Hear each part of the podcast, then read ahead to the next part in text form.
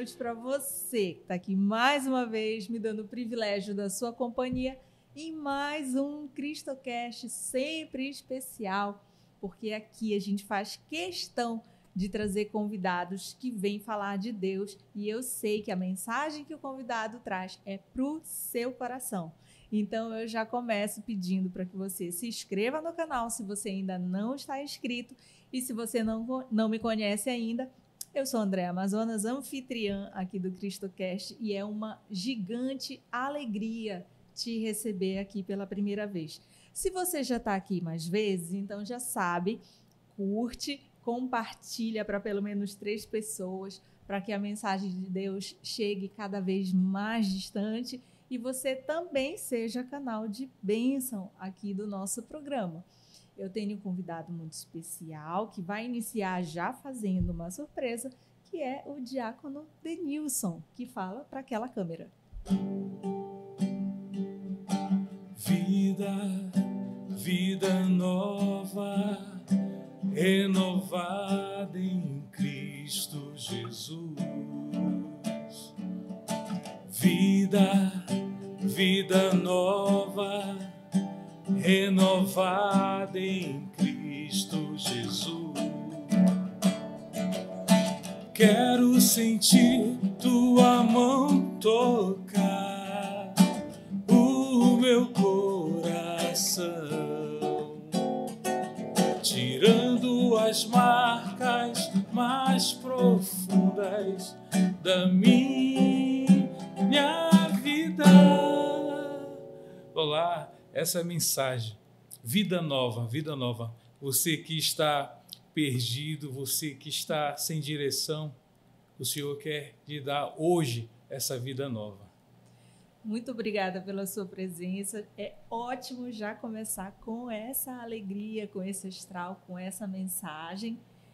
Deixe o seu amigo violão Sim. aqui do lado. Só venha um pouquinho mais para perto aqui do microfone. Para que todo mundo possa nos ouvir mais do que nos ver, né? Às vezes a gente fica fazendo as coisas de casa e ouvindo Cristocast. Já me falaram sobre isso. Eu faço isso às vezes. Olha só, tá vendo? Olha, gente, o diácono veio como uma indicação dos nossos convidados, de dois convidados, inclusive. É uma alegria lhe ter aqui. Muito obrigada, viu? A alegria também é minha, nossa. É, como eu lhe falei, eu já estava acompanhando o programa algumas vezes, né? E eu vou confessar, desde domingo eu faço alguns trabalhos domésticos em casa, é, ajudando a esposa e escutando o programa. Que coisa boa, viu? É sempre bom para a gente ter esse feedback assim, porque como eu estava lhe falando antes, né? Às vezes a gente não tem noção é, do quanto a gente já começa a fazer parte um pouquinho da vida das pessoas, né? Da rotina. Isso é muito bom. Fico muito feliz mesmo. Estendo meu agradecimento em nome da equipe toda. Mas a gente está aqui especialmente para lhe conhecer, para conhecer a sua história, né? Que a gente é, já sabe que você está recém-ordenado diácono. É assim que fala? Sim, sim. Recém-ordenado. Gente, vocês sabem que eu também estou aprendendo, né? Então, se eu falar errado, vocês já sabem. Recém-ordenado diácono tem quanto tempo? Tem mais de um mês. Bem mais recente mesmo. Isso. É, e assim, eu, eu, falei também que eu sou casado. Né? Sim. Eu, eu sou diácono permanente uhum. da Arquidiocese de Belém, sou membro consagrado de vida, perdão, de aliança da comunidade Maíra, uhum. católica Maíra. E existe dois, é, dois tipos de diácono. É, dizer assim, que um é o permanente, uhum. que ele é casado. É, Para ser diácono permanente tem que ser casado. E o outro é o transitório, que ele passa primeiro pela ser ordenado diácono, depois ele é ordenado padre. Que interessante. E sobre a sua decisão, a gente vai acabar fazendo um de trás para frente, né? Porque a gente começou já pelo, pelo, pela história atual. Sim. Né? A sua decisão sobre ser diácono foi uma decisão mais recente ou já é algo que você já pensava há bastante tempo? Bom, é, não, não passava pela minha cabeça em ser diácono.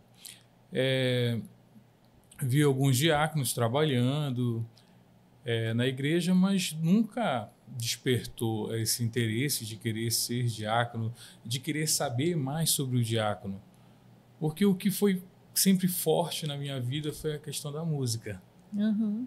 Foi a música que me trouxe para a igreja. Então, trabalhava, fazia o meu trabalho na igreja através da música, uhum. é, tocando, cantando. Mas para ser diácono, não. Foi.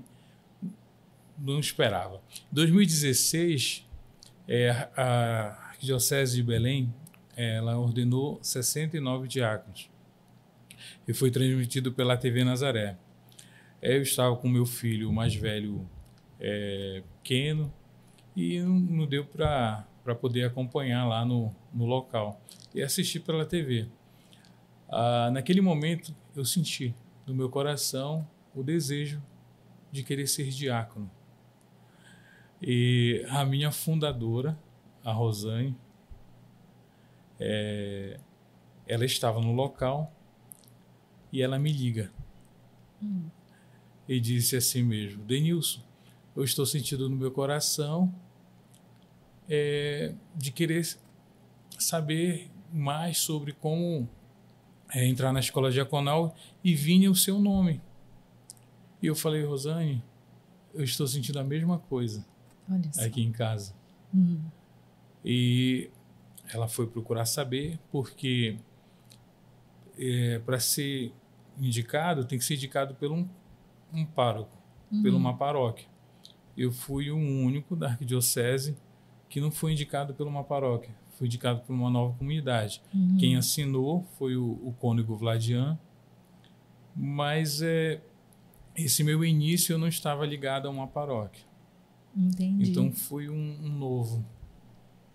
Sim, muita novidade em todos os sentidos, né? Sim. Muito interessante. É, e como foi? Se foi indicado? Qual foi a sua sensação? O que, o que aconteceu? A gente quer saber os detalhes. Certo. Primeiro, sim, eu falei do, dos requisitos que tem que ser indicado pelo, uhum. pelo um padre, tem que ter uma carta. A esposa tem que autorizar. Certo. Se ela não autorizar, nada feito. Uhum. Ela tem que escrever uma carta é, só que a minha esposa, logo no início, falava que não via.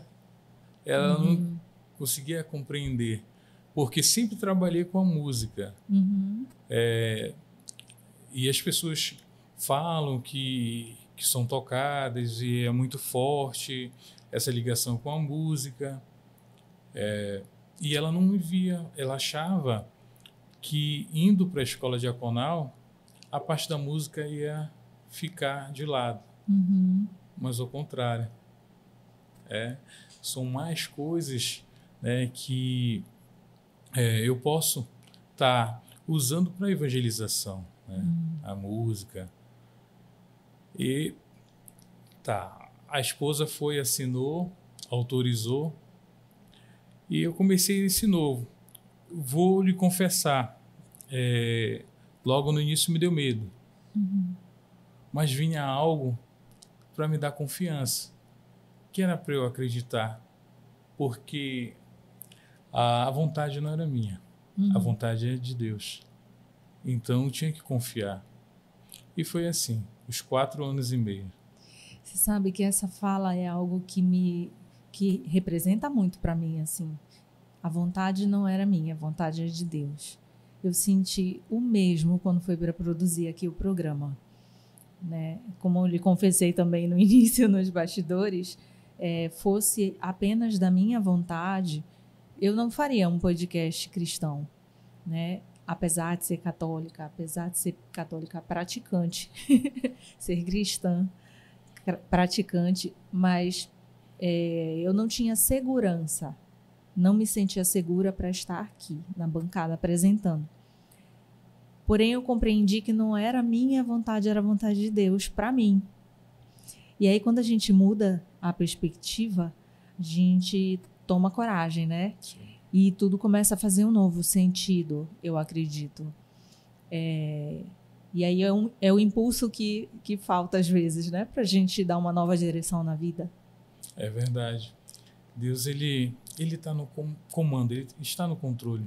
Uhum. Nós temos que deixar ele assumir o controle. É. E está tudo já, tudo planejado, tudo bem bonito. Nós temos a, a escolha, né? E uhum. acabamos às vezes escolhendo coisas que não são que não fazem parte daquele plano, mas já está tudo planejado por Deus. Deus já uhum. sonhou com esse projeto. É, a gente nunca consegue enxergar. E o que é curioso é que a nossa natureza humana é de querer enxergar lá na frente, de querer tomar as decisões achando que a gente já sabe tudo, quando na verdade não sabemos né? A gente faz os nossos planos. Só que quando a gente não está focado realmente em ter um relacionamento com Deus, eu penso, hoje eu penso assim, né? Que os nossos planos podem nos levar para qualquer lugar. Quando a gente foca em Deus, a gente tem uma direção certa, uma direção muito mais firme, né? É, especialmente indo para o caminho que ele desenhou para a gente. Né?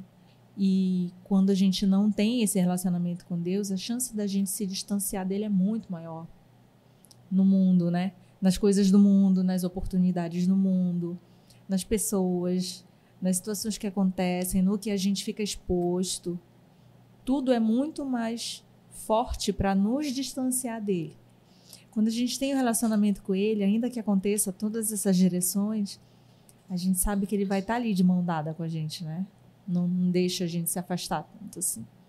É, nossa, você falando, é, eu lembrei que as pessoas me perguntavam assim: e aí, a escola diaconal? E aí depois? Eu não ficava pensando no depois. Uhum. Eu deixava nas mãos de Deus. Isso que foi me ajudando. Você falou agora, eu, eu lembrei, né? E não tirar o foco, o foco, o foco que é Cristo. A passagem é que o mar está agitado e Jesus aparece e Pedro pede para ir até o encontro do Senhor uhum. e ele caminha sobre as águas, mas de repente ele tira aquele foco, ele tira o olhar de Jesus uhum. e Jesus está lá olhando para ele e ele começa a se afundar. E é assim que acontece a nossa vida. Uhum. Tiramos esse foco, tiramos esse olhar de Jesus. Né? E ele está lá, de braço esticado, pronto para nos segurar nos momentos mais difíceis. Quando, antes, bem antes do CristoCast nascer, é, quando eu estava assim, muito sedenta ainda, assim, muito no início, aquele, aquele momento que a gente tem uma sede pela palavra, né, de Deus, e eu lia a Bíblia, ainda leio bastante, mas assim, uhum. assim, lia e estudava e me aprofundava. É, uma das passagens que mais fez sentido para mim foi essa. Quando Jesus é, chega, né, até o barco quando os discípulos estão, aí chega no meio da tempestade. Tudo. Quando eu li essa passagem, eu senti claramente a mão de Deus estendida para mim para eu sair do barco.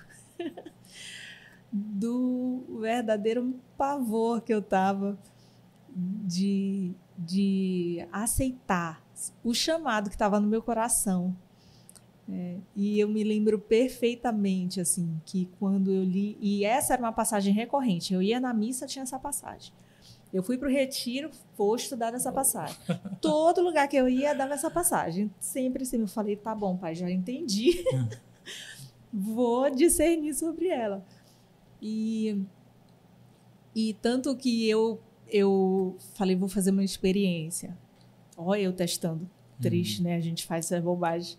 Eu testando, falei, vou fazer uma experiência. Peguei essa passagem, eu com essa Bíblia na mão, em casa, falei, vou gravar um vídeo. falando sobre essa passagem, sobre o meu entendimento dessa passagem e vou publicar. Vamos ver o que, que vai dar. E assim, com muito temor, muito porque eu não sentia que eu sabia o suficiente para falar de Deus, entendeu? Quem sou eu? Eu estava só aprendendo ainda, ainda me sinto aprendendo. E e aí eu gravei o vídeo em casa, assim, uhum. só virei, nem pensei muito, só virei, botei lá, gravei, falando sobre essa passagem. E terminei, publiquei o vídeo e deixei lá. Esqueci, tentei esquecer, mas com muito medo, assim. Na verdade, ali era a minha forma de dizer que eu ia sair do barco, sabe? O meu sentimento era Sim. esse, de que assim como Pedro, né, dizia, Senhor, então permita que eu vá até aí. Na minha Bíblia tem isso escrito nessa passagem. Provavelmente eu faria o mesmo que Pedro. Então, essa essa atenção que a gente precisa ter para não ignorar o chamado quando ele nos estende a mão, direcionando a nossa vida para algo que a gente desconhece, né? É, eu acredito que, pelo menos da minha parte, além da, da ousadia, a gente precisa confiar muito no Senhor, né? Como foi na sua história? A partir do momento que você aceitou, como ficou essa sensação de confiança? É, então tem que falar do, do, do meu início. Sim, vamos. É, porque o, o hoje que eu estou vivendo, Deus ele começou a trabalhar comigo lá atrás. É, sou de uma, de uma família católica. A minha mãe já é falecida. Meu pai, ele, graças a Deus, é, está conosco. É, minha mãe vai fazer 17 anos que que faleceu. Mas uma pessoa assim, muito de Deus, assim, muito. Ela confiava, entregava. E crescemos vendo essa fé dessa mulher. Minha mãe era costureira, meu pai pedreiro. É, somos é, cinco filhos e crescemos com dificuldades, né? A questão financeira. Mas, em um momento, eu vi a minha mãe preocupada. Ela começava. Eu comecei a tocar muito cedo, com 12 anos de idade, comecei a tocar violão. Que foi a música que me levou para a igreja. Uhum. É, e começávamos a tocar louvores em casa e amanhecíamos sem nada para comer. E começávamos a tocar, cantar. A mamãe gostava de cantar e eu gostava de tocar. De repente aparecia alguém, um vizinho, um, amigo, ou que ela fez um trabalho, a pessoa ficou para pagar depois. Então, eu já estava vendo a ação de Deus naquele momento. A providência. Isso. Então, nunca nos faltou nada. E crescendo, é, vendo essa fé dessa mulher. Só que aí, como eu falei, que nós temos as nossas escolhas. Né? Uhum. Meus pais vinham, falavam que era correto, eu fazia totalmente o, o, o contrário. Uhum. É, de dos cinco filhos, eu fui que tem mais trabalho. Uhum. É, sou filho do meio. Eu tenho um irmão mais novo que eu, depois de mim, que é padre, o uhum. Frei Davi. E tenho um irmão mais novo, meu irmão mais novo é pastor. Uhum. É. E, mas de todos eles, eu fui aquela benção. Fazer minha mãe chorar. O que é do avesso. Sim, sim. É, fazia cada arte, nossa, dá até vergonha de falar aqui. É, mas a minha mãe é, acreditava que um dia é, eu ia ser tocado por Deus. A minha vida ia mudar. E nas missas, isso ela me falou depois, né? Depois que eu já estava caminhando na igreja. Mas que toda celebração, toda missa que ela ia, ela não tinha o dinheiro para dar na coleta. Mas quando o guarda vinha com, com, com a cestinha, ela fazia a menção que ia colocar o dinheiro e ela falava que estava me depositando naquele momento. Nossa, que lindo. Eu até me emociono eu também. Porque... Lindo isso. É, e mãe é assim, né? Mãe. É, e ela acreditava. E enquanto as pessoas não viam essa coisa boa em mim, e ela via. E eu também não acreditava. Então, estava crescendo e achando que o que é que eu vou fazer da minha vida? Eu não, não presto para nada é, não tem sentido, eu só faço besteira, porque ela ensinava, ela e meu pai, o que era o certo. Eu fazia o errado. Eu ia para a missa, é, eu entrava na hora da homilia para saber que o padre falou, porque o papai ia perguntar, uhum. porque ele tinha ido para a missa de manhã, Sim. o padre fez a homilia, e quando foi à noite eu ia, e o padre falava, ah, repetia a homilia da manhã, né? Aí, esperto, achando que era esperto, falava pro meu pai que o padre tinha falado, mas só entrava na hora da homilia, ficar na frente da igreja. Não queria saber de. E a minha mãe lá rezando, rezando, rezando, confiando que ia chegar o dia. Até que eu fui para um evento de carnaval da comunidade Maíra. Uhum. Eu tinha eu tinha 11 anos de idade. Uhum. E já aprontava desde muito novo. E fui tocado através da música, a música é, que tocava naquele momento, e vi aquele jovem, prestei atenção, porque nosso mundo é barulhento, nos tira, né, nos tira o foco. E a música me ajudou a entrar no foco e observei os jovens hum. trabalhando e tudo. Aí, o que, que eu estou fazendo na minha vida?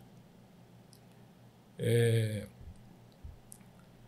eu quero também é, trabalhar com esses jovens. E resolvi entrar na comunidade de Maíra, fui saber como é que entrava, fiz o processo e quis aprender a tocar. O meu irmão mais velho já tocava, a minha irmã já tocava violão. Aí ela me ensinou e um mês já estava tocando já uma música e de lá segui sozinho. E cada vez mais é, caminhando na comunidade, nas atividades, com as músicas, mas também ainda tinha aquele meu contato aquela com, minha outra vida. Com o mundo. Com o mundo. Uhum. Né? Não conseguia é, me desprender. Mas as orações da minha mãe foram mais fortes. E aos poucos fui preenchendo com atividades. É, ia me encontrar com os jovens da comunidade para jogar futebol, para contar piada, para tocar. Então, quando eu fui percebendo, eu já estava me distanciando. E Deus ele estava preparando, me preparando para o momento que eu comecei a viver, uhum. que eu estou vivendo hoje. É muito tocante, assim, especialmente a questão da intercessão que a sua mãe fez, né?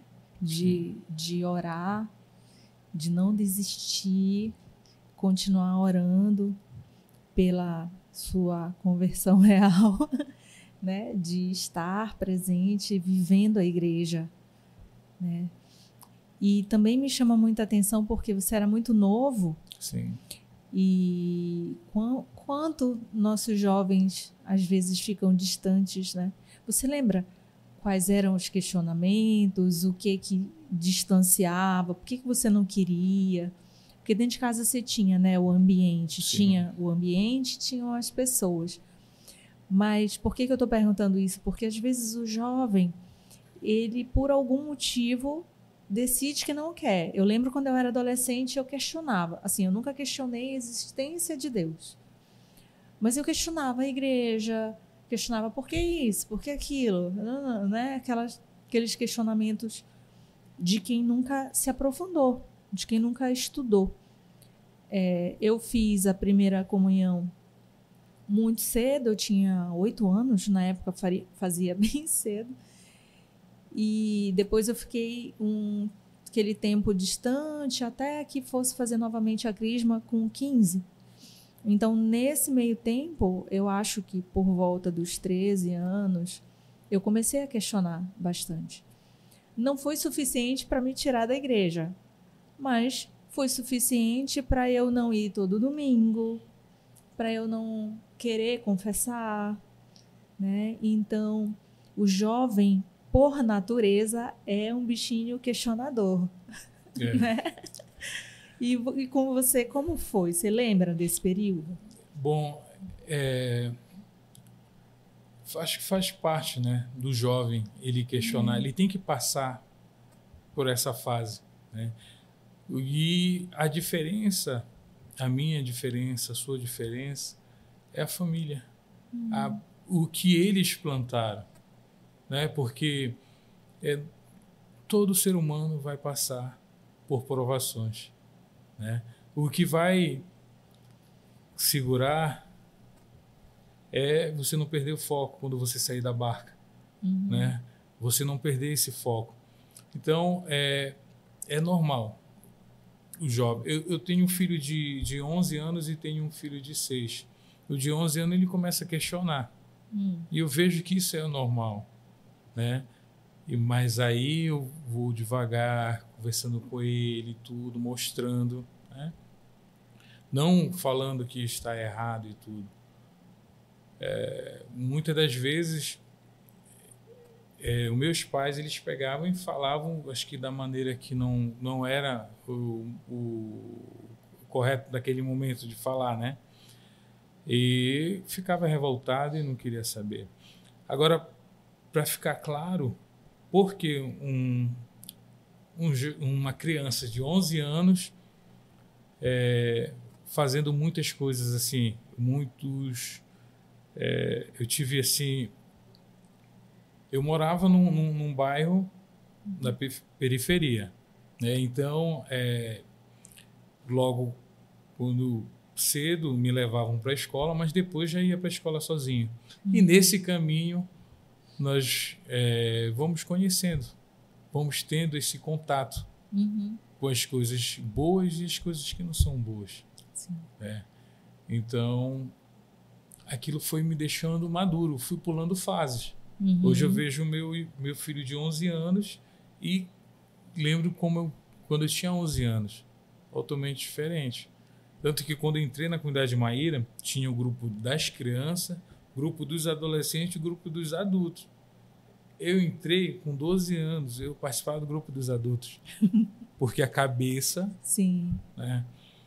E, então eu vejo isso, que é normal essa fase de você questionar, né? mas o que vai fazer você não continuar naquele caminho é a base que você tem em casa. Né? são os conselhos do, dos seus pais, entendeu? Então isso me ajudou muito, porque como eu falar para você que eu fazia a coisa errada, mas sabia que estava errado porque tinham me falado em casa. Uhum. tem muitos jovens que fazem, mas não tem esse contato com os pais, não sabem. É. Daí a nossa a importância da nossa orientação de estar tá sempre falando com as crianças, né? E é uma coisa que eu já perguntei para alguns convidados que vieram aqui. Sim. Né? Vale a pena obrigar a criança a ir para a igreja? Se vale a pena. É, você acaba criando um, um trauma. Você tem que conversar, né? Você tem que conversar. Então, meus filhos, é, o, o Pedro Henrique, o mais velho, falava, pai, é muito chato, é muito. Nossa, eu não gosto. Filho, calma, já está terminando. Quando se ajoelhar, filho, depois se levantar, já é o sinal que está já quase terminando a missa. Eu tinha que falar isso para eles, porque para a criança ficar, não, não, ela não vai entender, não vai compreender, né? Mas quando for lá adiante, vai relembrar. Lá na frente, vai a, lembrar. As nossas lembranças, né? Sim. Nossa, olha. Então, é, se hoje eu estou aqui, foi é, porque minha mãe insistiu, me obrigou, né? Teve o jeitinho dela lá, né? Eu tenho um outro jeito. Hoje eu tenho um outro jeito. A didática de antigamente era diferente. Sim, sim. sim, é, nossa, muito diferente. E hoje eu, eu converso, eu converso. É porque nós precisamos ir, que nós precisamos agradecer. Agradecer pelo dom da vida, uhum. né? E passamos por essa pandemia é, quantas pessoas perdemos. E hoje nós estamos aqui, nós temos que louvar e agradecer a Deus todos os dias. Isso. Eu falei obrigar, mas na verdade é, é praticamente um consenso, assim, de dos convidados com quem eu já conversei sobre isso e outras pessoas também e de diversas igrejas, viu? É um consenso de que vale a pena os pais insistirem sim, para que as crianças participem Sim. né? Justamente nesse pensamento de que é a sementinha que tem sido plantada e que lá na frente, agora pode não parecer, mas lá na frente vai fazer a diferença, né? Na cabeça, no coração delas.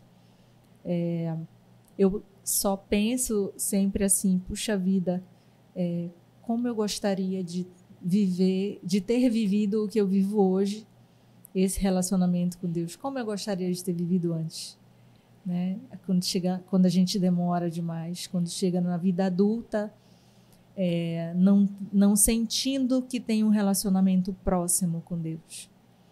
É, tenho uma prima que a gente tem conversado muito sobre isso, do quanto a gente em certo momento se distrai com as coisas, com as pessoas, com os relacionamentos e ainda que ela creia em Deus, ela se sente que estava distante.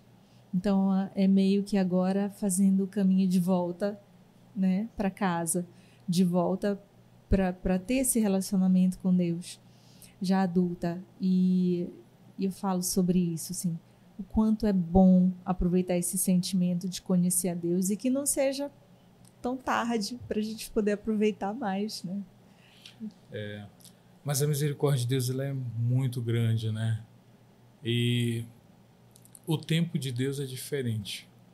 Então, a pessoa pode estar achando que está tarde, que perdeu muito, mas tudo aquilo que ela passou com a vida sem estar com Deus, quando você encontra, que você percebe que Deus ele está lá, todas aquelas dificuldades, aquelas tribulações, aquelas indecisões, ele sempre esteve.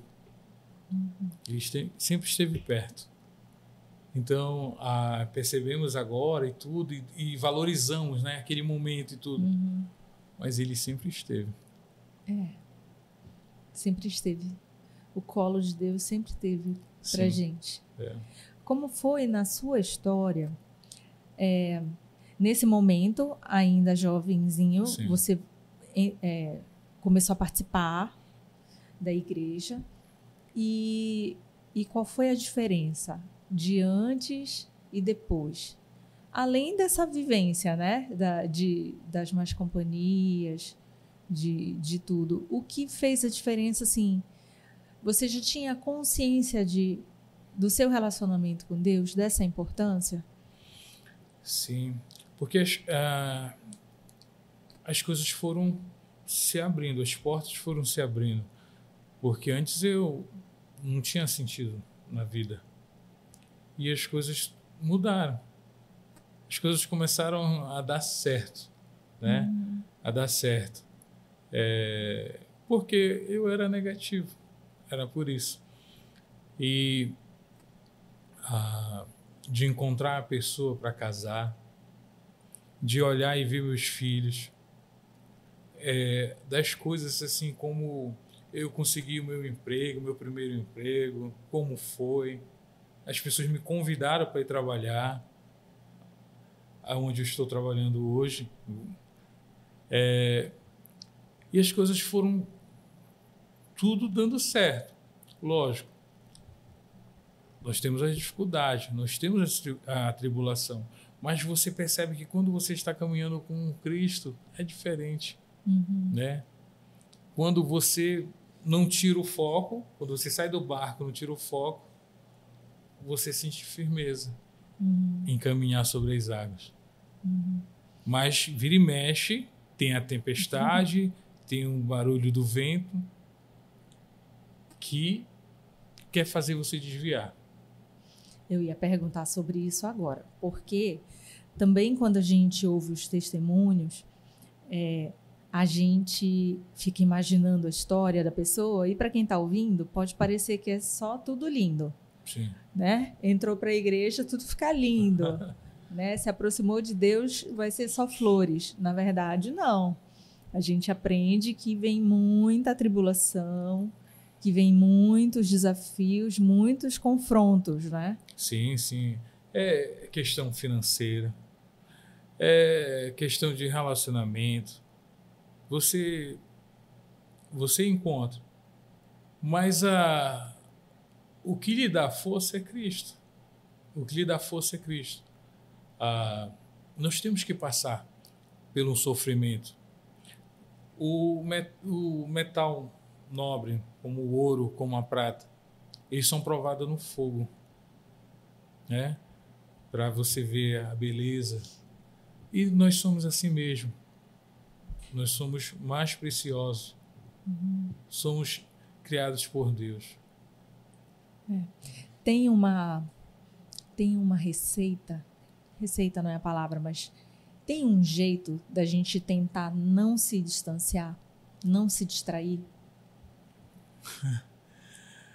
é, você fez uma.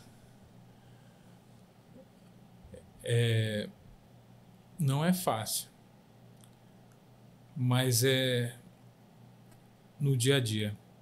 E se você se distrair, e se você cair, você lembrar que você tem um Deus, que não é aquele Deus vingativo, mas é um Deus de amor, um Deus de misericórdia. E se você. É, é, é o que os santos fizeram. Eles são santos porque eles caíam e levantavam. Caíam e levantavam. Uhum. Nós vamos passar, nós somos humanos, seres humanos. Nós às vezes fazemos a escolha errada, vamos cair. Mas nós temos que ter essa confiança em Deus e poder levantar e continuar em frente. Essa escolha de levantar e cair passou pela sua história quando você decidiu que permaneceria na, na igreja, numa vida, é, numa vida guiada pelo Evangelho? Você consegue visualizar isso na sua história? Sim, sim, porque é, você tem que fazer renúncias, uhum. né? Então, a vida que eu estava levando antes era mais fácil. Uhum.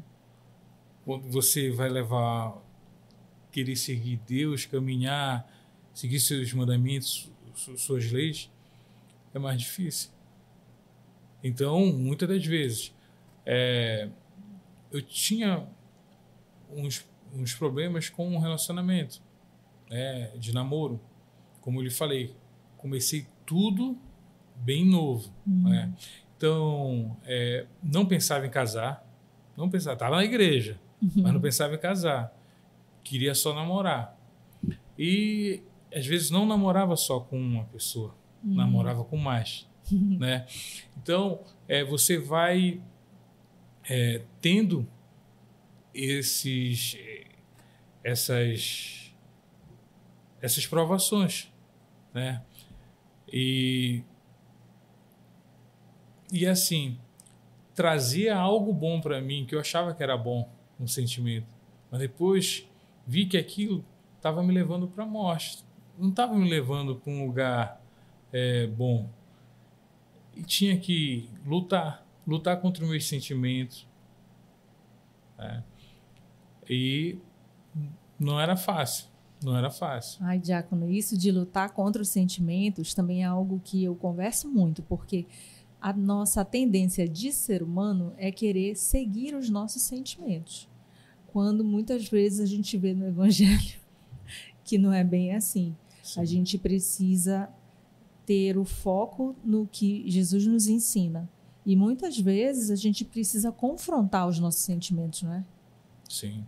É, você tem que. Você é convidado a se conhecer. Uhum. Você olhar para dentro. Uhum. E quem você é? Você é filho de Deus. Você foi criado por Deus. Você foi criado pelo amor. E é, às vezes vamos muito é, para as coisas mundanas, para a carne, né? Uhum. que nos, nos dá prazer. E Jesus Cristo ele ia para o deserto, ia orar, lutar, né? Por quê? Cristo, Deus, mas também homem. Uhum. Muito nos ensina a vida de Cristo, né? A vida de Jesus, que a gente também sempre fala aqui no programa, de que é muito importante que as pessoas leiam a Bíblia. Pegue, gente, pega uma Bíblia aí para você ter em casa, ou então, ó, pega no aplicativo, instala no seu celular. Mas é muito importante que as pessoas criem esse hábito de leitura da palavra de Deus, né? Porque ali tem todos os ensinamentos. A gente fala sempre aqui também de que na Bíblia você encontra as orientações para os mais diversos temas que norteiam a sua vida, tem na Bíblia. Então, antes de buscar um livro de autoajuda ou de qualquer outra coisa, experimenta ler a palavra, experimenta ler o ensinamento que Jesus Cristo nos deixou há milhares de anos e ainda muito atual. Então, a gente sempre recomenda, né? Conheça a palavra de Deus, leia a Bíblia, se possível, todos os dias. Isso é um, uma riqueza que a gente traz para o nosso dia a dia, né, Diácono? Sim, sim. Você é, ter a palavra de Deus, ler e fazer aquela pergunta: o que essa palavra está dizendo para mim? O que essa palavra diz de mim? O que essa palavra fala para mim hoje?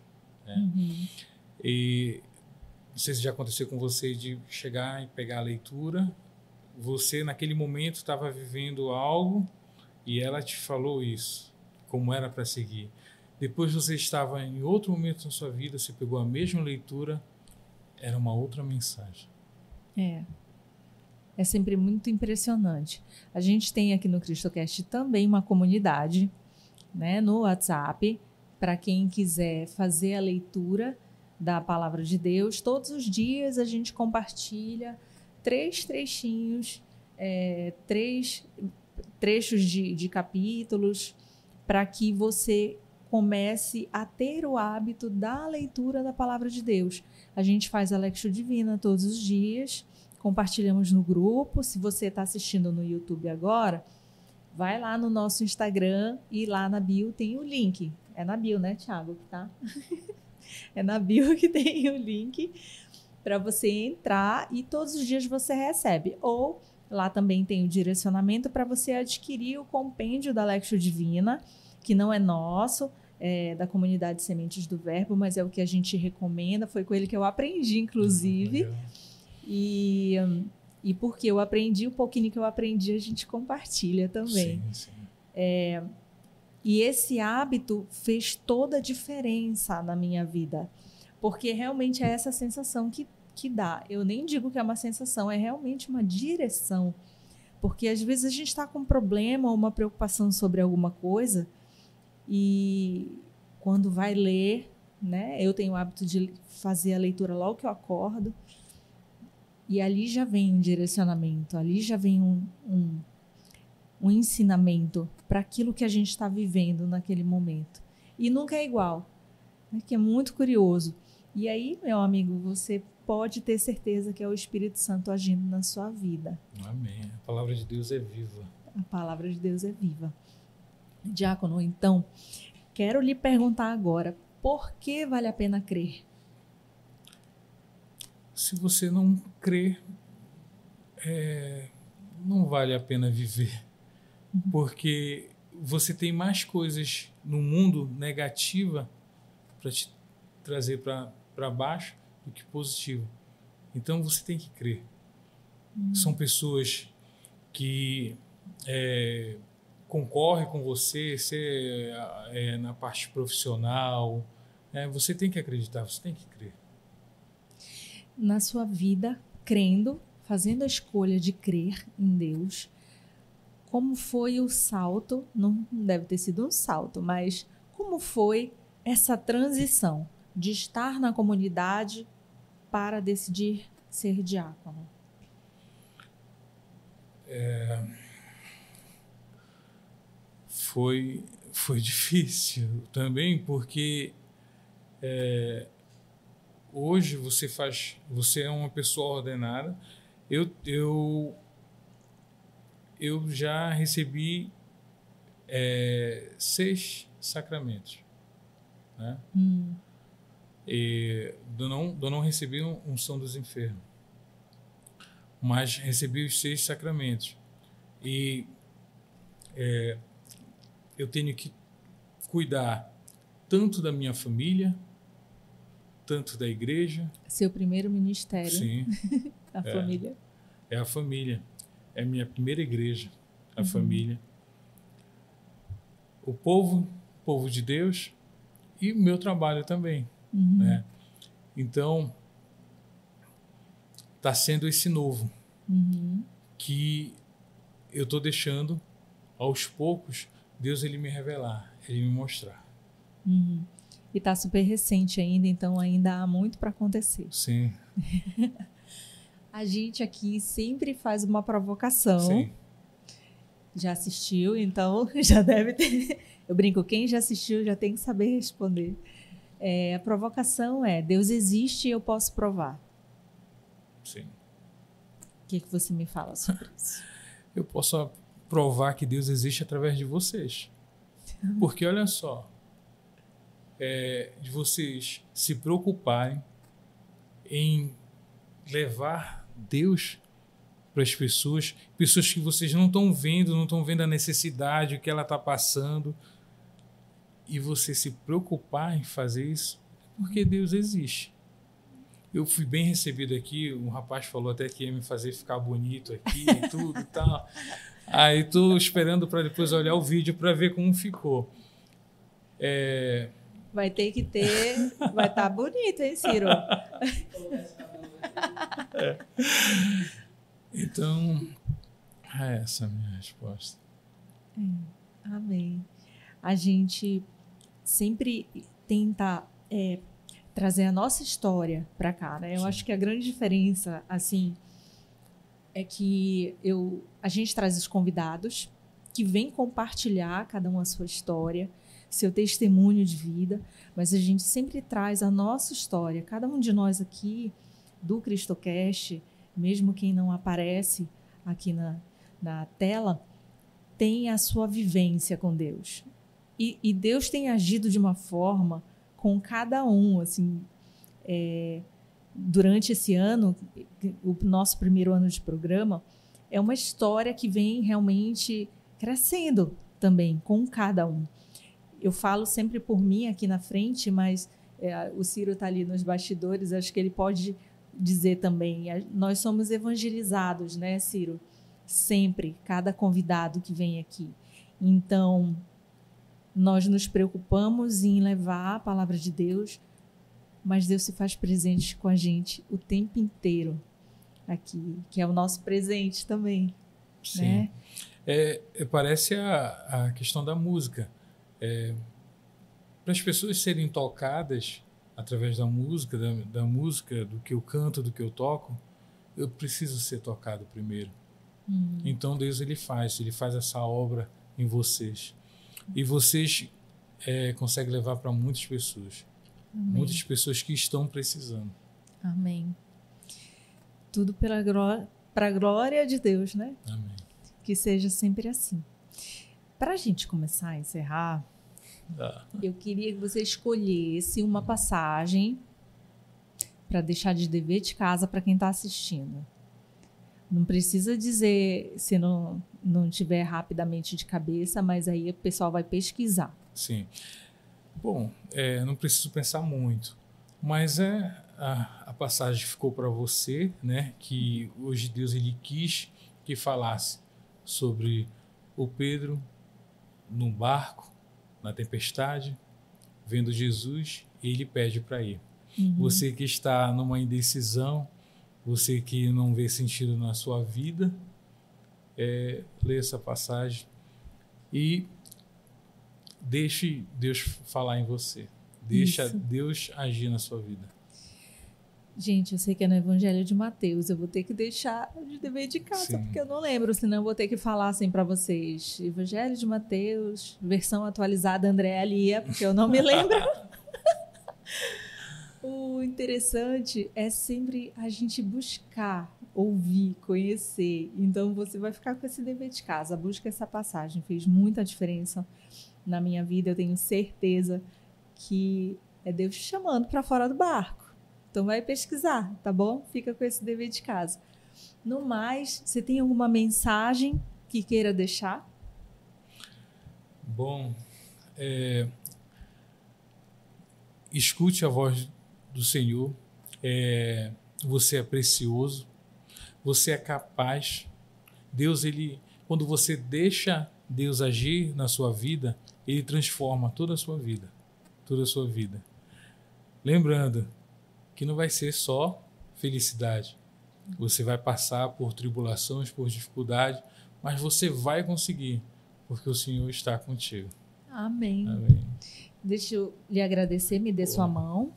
Aqui a gente sempre agradece segurando a mão para que a gente possa lhe desejar muitas bênçãos, que a energia de Deus alcance sempre e lhe use grandemente na sua missão. Você seja abençoado, que o Espírito Santo esteja com você, com a sua família, que o seu ministério, que a sua, o seu serviço seja abençoado sempre. Muito obrigada pelo seu tempo aqui com a gente, pela sua participação, seu testemunho. Muito Amém. obrigada. Obrigado. Obrigado por vocês, é, pela acolhida, né, como eu falei.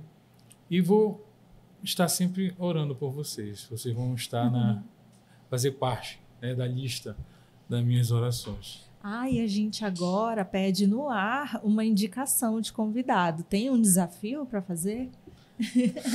Quem poderia vir aqui nos visitar e sentar na bancada com a gente? Ai, deixa eu puxar para o meu lado, né? Ah, É, tem o diácono Júnior, ele é fundador da comunidade Exuá. uhum. Eles fazem um trabalho muito bonito no Júlia Cefé. Pronto. Então, já está desafiado, convidado para vir nos visitar aqui. E vai ser uma alegria muito grande, tá bom? Com certeza. Obrigada, Diácono, pela Nada. sua participação. Você que esteve acompanhando a nossa conversa até agora. Gente, muito obrigada. Eu fico muito feliz de saber que você está aí do outro lado. Então, te convido a deixar aqui nos comentários qual foi a parte da nossa conversa que mais tocou o seu coração. Isso não só alegra muito a gente, mas nos incentiva a fazer muito mais para que a mensagem de Deus te alcance aí do outro lado. Então, se você não se inscreveu ainda, já se inscreve, tem um montão de conteúdo aqui no canal. A gente também está com uma novidade: você pode agora ser patrocinador do nosso projeto, dessa nossa missão de evangelizar. Sua marca pode aparecer aqui na TV ou então em algum lugar aqui na tela, que os meninos que sabem dizer aonde, mas você pode entrar em contato com a gente e verificar qual é, quais são as condições para você também ser um patrocinador dessa missão, para você estar com a gente também abençoando mais vidas junto a Deus, tá bom? Então, como sempre, você sabe que com muita alegria eu e você nos vemos no próximo CristoCast.